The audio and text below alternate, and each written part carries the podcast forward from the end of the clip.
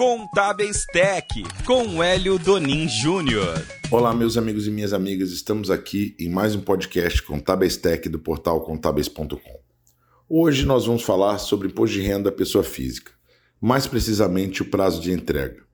A Receita Federal, no dia 14 de fevereiro, soltou uma nota informando que a declaração agora tem o prazo de 31 de maio de 2023, ou seja, um mês após o prazo normal que nós estamos acostumados. E aqui tem algumas observações importantes. Primeiro, que ela comenta que é a partir desse ano. Portanto, essa prorrogação, a princípio, tem um caráter definitivo, não só para o ano de 2023, mas para os próximos anos. E essa alteração é bastante importante e significativa para os profissionais contábeis, porque no início do ano nós temos várias declarações acessórias que precisamos entregar nos primeiros meses, como DIRF, DEMED, DIMOB e algumas outras.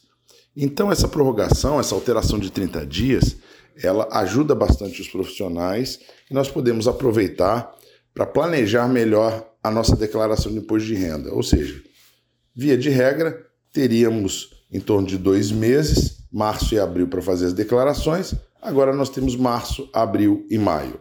Então, nós poder, podemos diluir mais o trabalho do imposto de renda, aproveitar fazer um trabalho melhor de divulgação, que normalmente começa em fevereiro, divulgar o serviço do imposto de renda, podemos prorrogar um pouquinho isso até março, para provavelmente fechar novos clientes, fechar novas declarações e facilita bastante é, o nosso trabalho, deixando o prazo, a execução muito mais confortável. E, obviamente, saímos dessas declarações iniciais aí do começo do ano e temos um tempo um pouco maior e uma situação um pouco mais tranquila. Lembrando que é sempre importante, se você quer desenvolver a sua declaração de imposto de renda pessoa física, o seu serviço de declaração de imposto de renda pessoa física, procurar no mercado sistemas que possam fazer o gerenciamento das declarações, onde eles têm relatórios de análise de caixa, gestão dos clientes, gestão do contas a receber, emissão de recibos e por aí vai. E alguns até integrados com o programa do imposto de renda pessoa física, ou seja, nós não temos o trabalho de digitar nenhum tipo de, de informação, de cadastro de cliente, de informações da declaração, ele puxa automaticamente do programa da Receita Federal. Então vamos aproveitar essa oportunidade que ganhamos mais um mês na execução.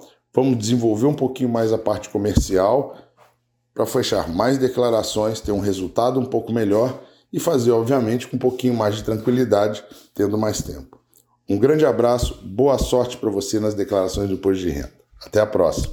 Acompanhe mais notícias em contábeis.com.br.